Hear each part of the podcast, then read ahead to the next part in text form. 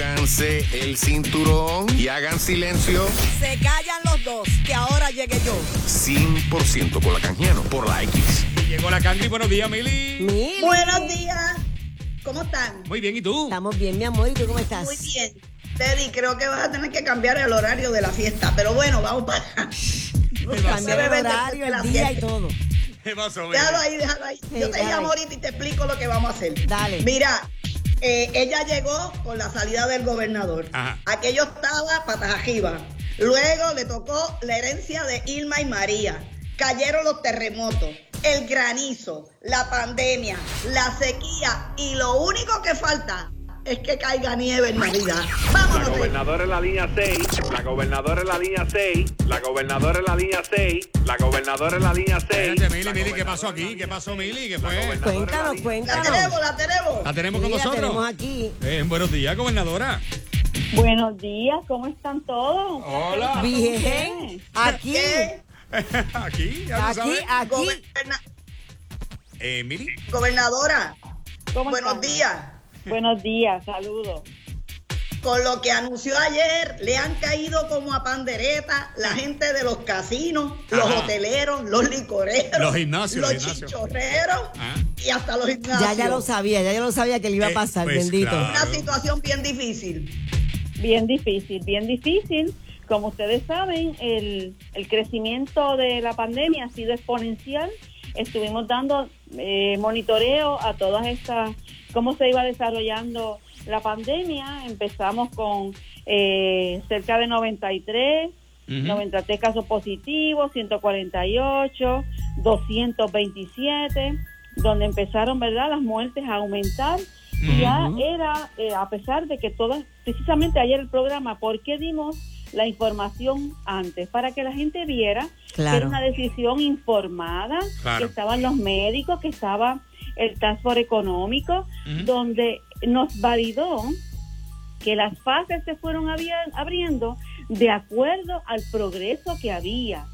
Pero siempre se le dijo a los ciudadanos que tenían que cooperar, que tenían que utilizar la mascarilla, que no podían estar sin el distanciamiento Claro. social y sin el hand sanitizer.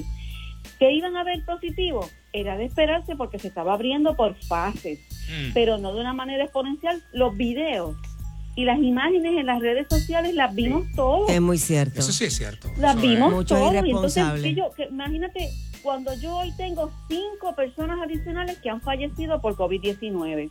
Cuando Exacto, tenemos fueron de ayer información- para hoy. 24 horas, sí, sí, sí. Eh, o sea, eh, la gente tiene que entender que esto es endémico, esto está entre nosotros, es mortal. Pero gobernador, una pregunta. Yo, yo entiendo eso y lo, lo comprendemos todos. Pero hay, hay, hay cosas que, que la gente está preocupada. Primero, Sí. eh, el, yo sé que la política está, estamos a ley de nada para unas primarias y este es año de, de elecciones.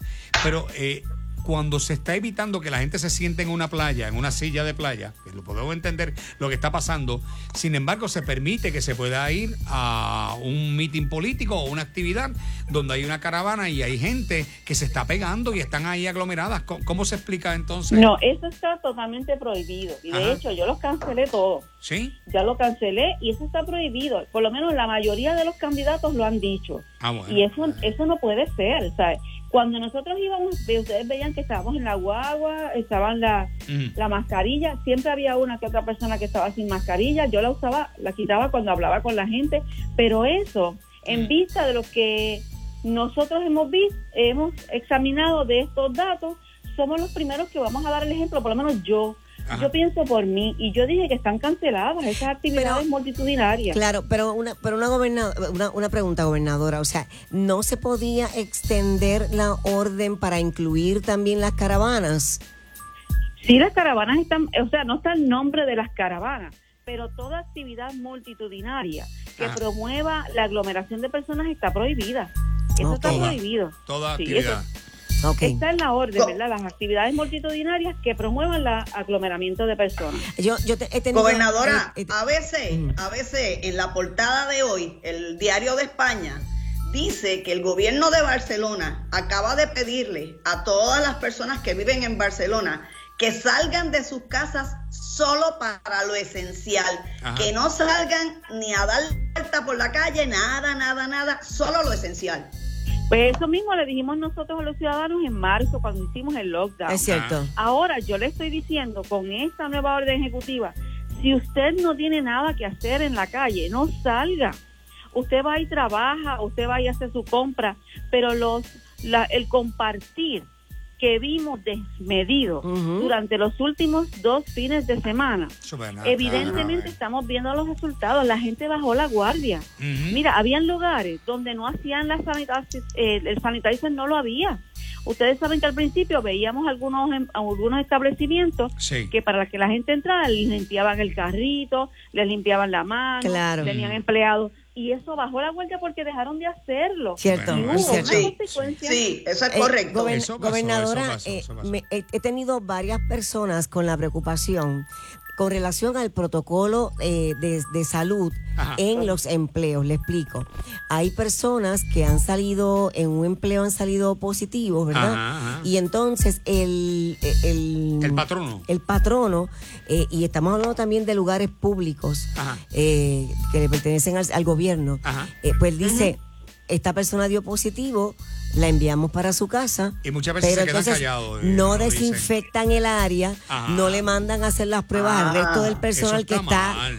compartiendo está con esa persona. No quieren dar el nombre de la persona No que dio positivo. no quieren o sea. ¿cuál es el protocolo que hay que seguir de salud? Según la ley, según la ley. Ellos tienen que una vez de positivo, tienen que notificarlo, tienen que sanitizar todo ese lugar y tienen que ver las personas, y eso es parte del contact tracing, a con quienes esa persona estuvo en contacto.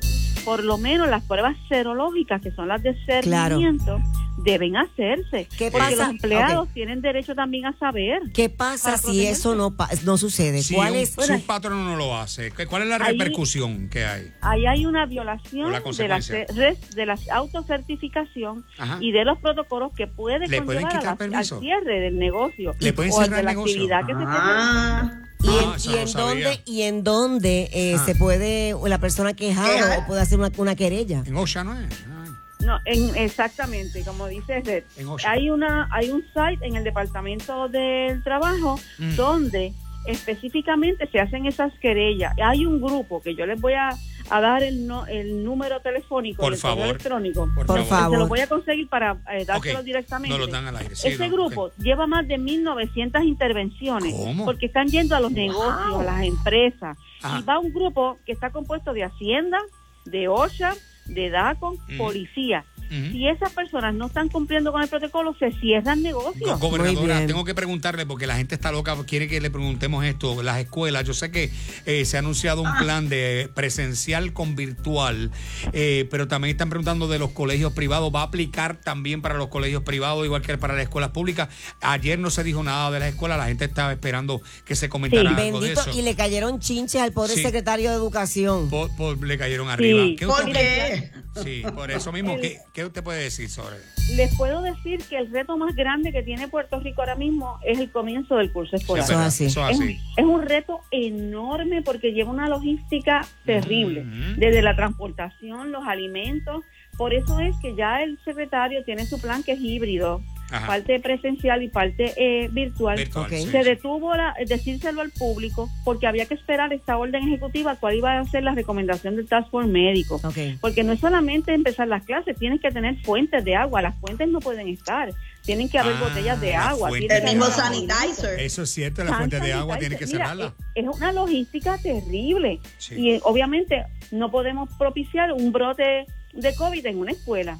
Así que yo espero que ya hoy viernes, el lunes, nosotros estemos haciendo un anuncio público donde le vamos a decir a los padres Perfecto. cómo van a hacer estas clases, a los padres, maestros y encargados. Perfecto. Porque tiene que haber, como hicimos con los terremotos, un periodo de tiempo de orientación a los padres, Mm. de orientación a los maestros para que los niños lleguen de una manera Es que con la, conocimiento. la gente piensa que eso es fácil, No, gobernadora, oye, y pero no es es un tostón, sencillo. es tostón, mira, es. Teddy, yo te digo que el reto más grande que tiene el gobierno ahora mismo Mm. y el pueblo de Puerto Rico, porque están todas las escuelas, es la educación. Por clara. eso es que hemos, hemos ido, nos hemos dirigido a la educación virtual, donde ya se han repartido sobre 4.000 computadoras en el área sur que van a tener la prioridad.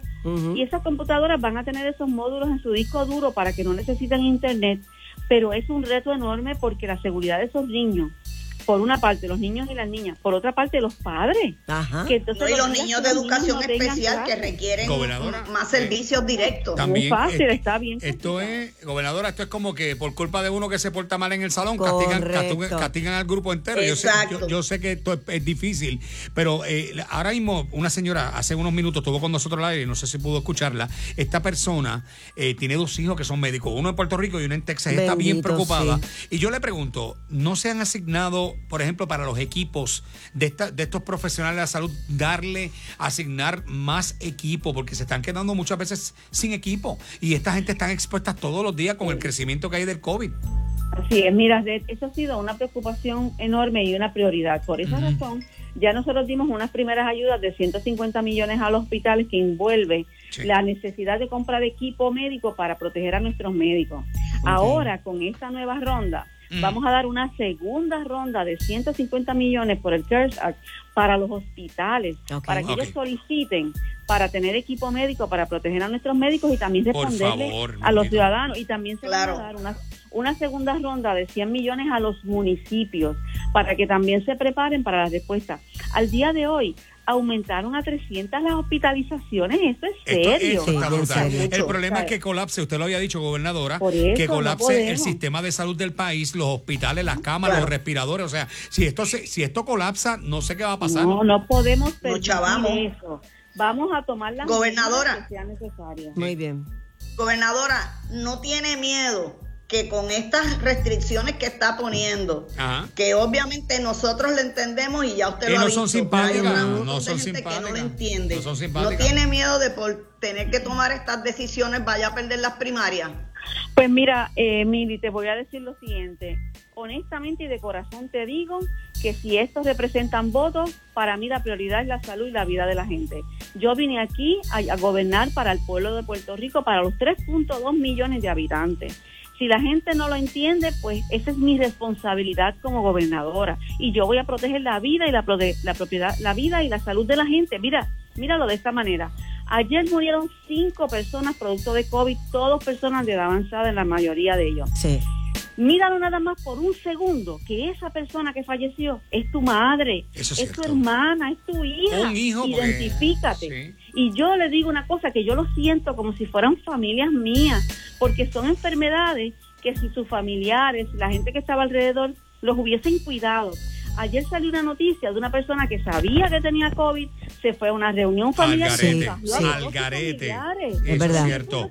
Para Eh, mí, eso es lo más importante contestando a tu pregunta. Mili. Sabemos que tiene eh, poco tiempo, gobernadora, pero varios comerciantes me han escrito preguntándome que usted aclaró lo de las filas en los lugares de comida, que la gente tiene que esperar en su carro, pero que no se ha dicho entonces cuál va a ser el procedimiento de las filas en los negocios para entrar. Eh, ¿Se van a continuar con las filas? Bueno, tiendas. las filas en el negocio para entrar saben que tienen que seguir con las mismas directrices de, de cuando Los se seis abrió la pies de primera fase. distancia. Seis de Seis pies de distancia. Mire, Sí, sí. habían empleados que iban con el hand sanitizer y Es le verdad, echaban a las al personas, se aseguraban que tenían la, mascarilla.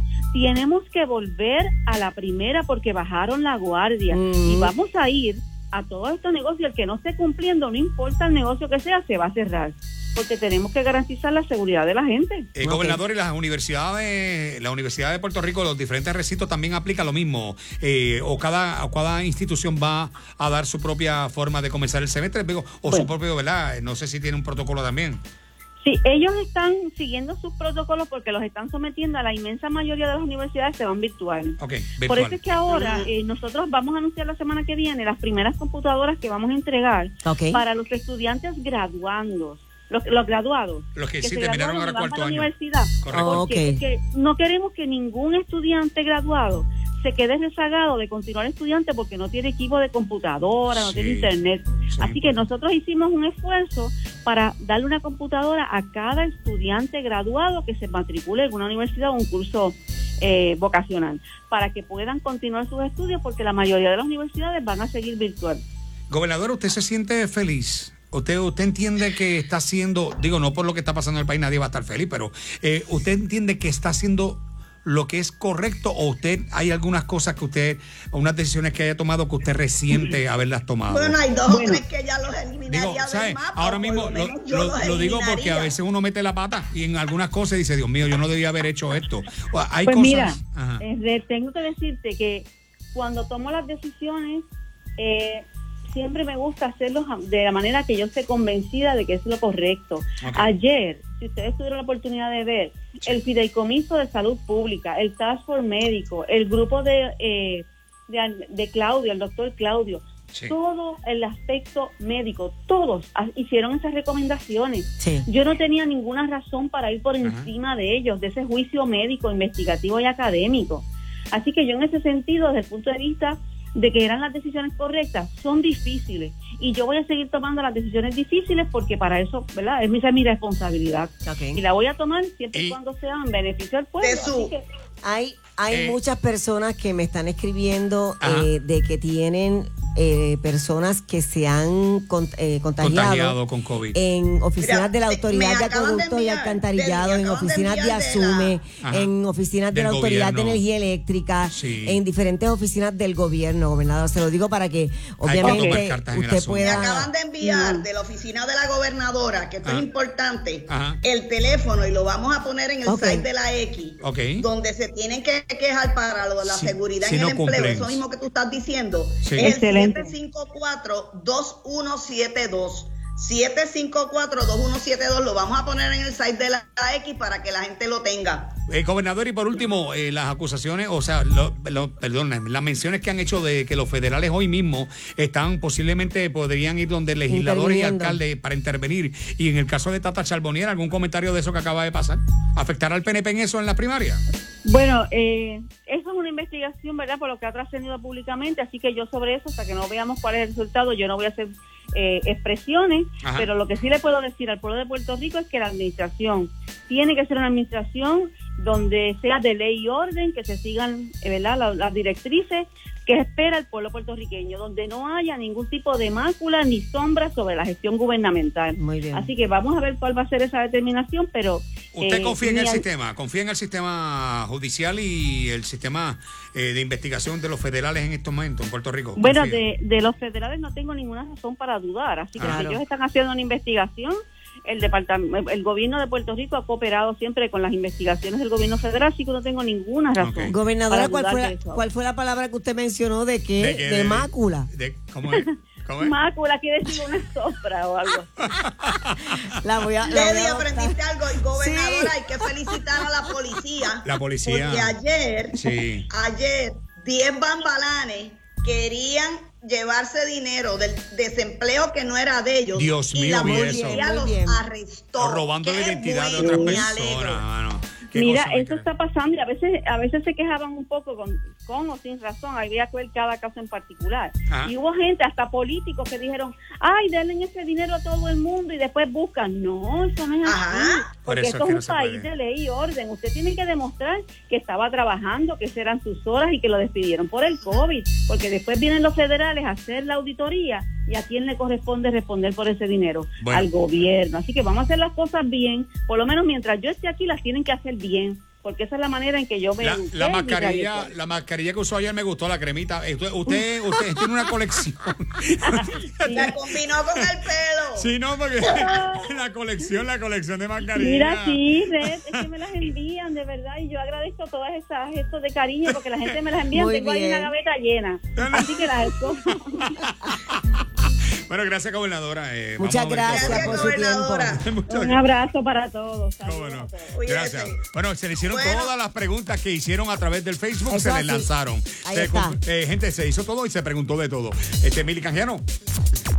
Mira, quería notificarte que ya yo tengo dónde voy en el weekend. Mili, ¿A no le, puedes- no, no le metas fiero a Deddy que está molesta. Espera, porque para, para, no para, poner para. ningún a una esquinita del patio porque no hay más nada. Eh, para, Mili, déjame decirte algo. ¿Qué pasó, Eh, Deddy? todo queda cancelado, ¿sabe más? ¿Cómo? ¿Cómo? Para que lo sepa. ¿Cómo que todo cancelado? Todo queda cancelado. Todo queda cancelado. ¿Pero de qué ustedes están hablando? ¿Y por qué a mí no me, ustedes no me Ay, invitan a nada, a nada de esas cosas de Estamos ustedes? hablando de un cumpleaños, pero, Pero- no puedo decir que es de Richard. Que pasen buen día.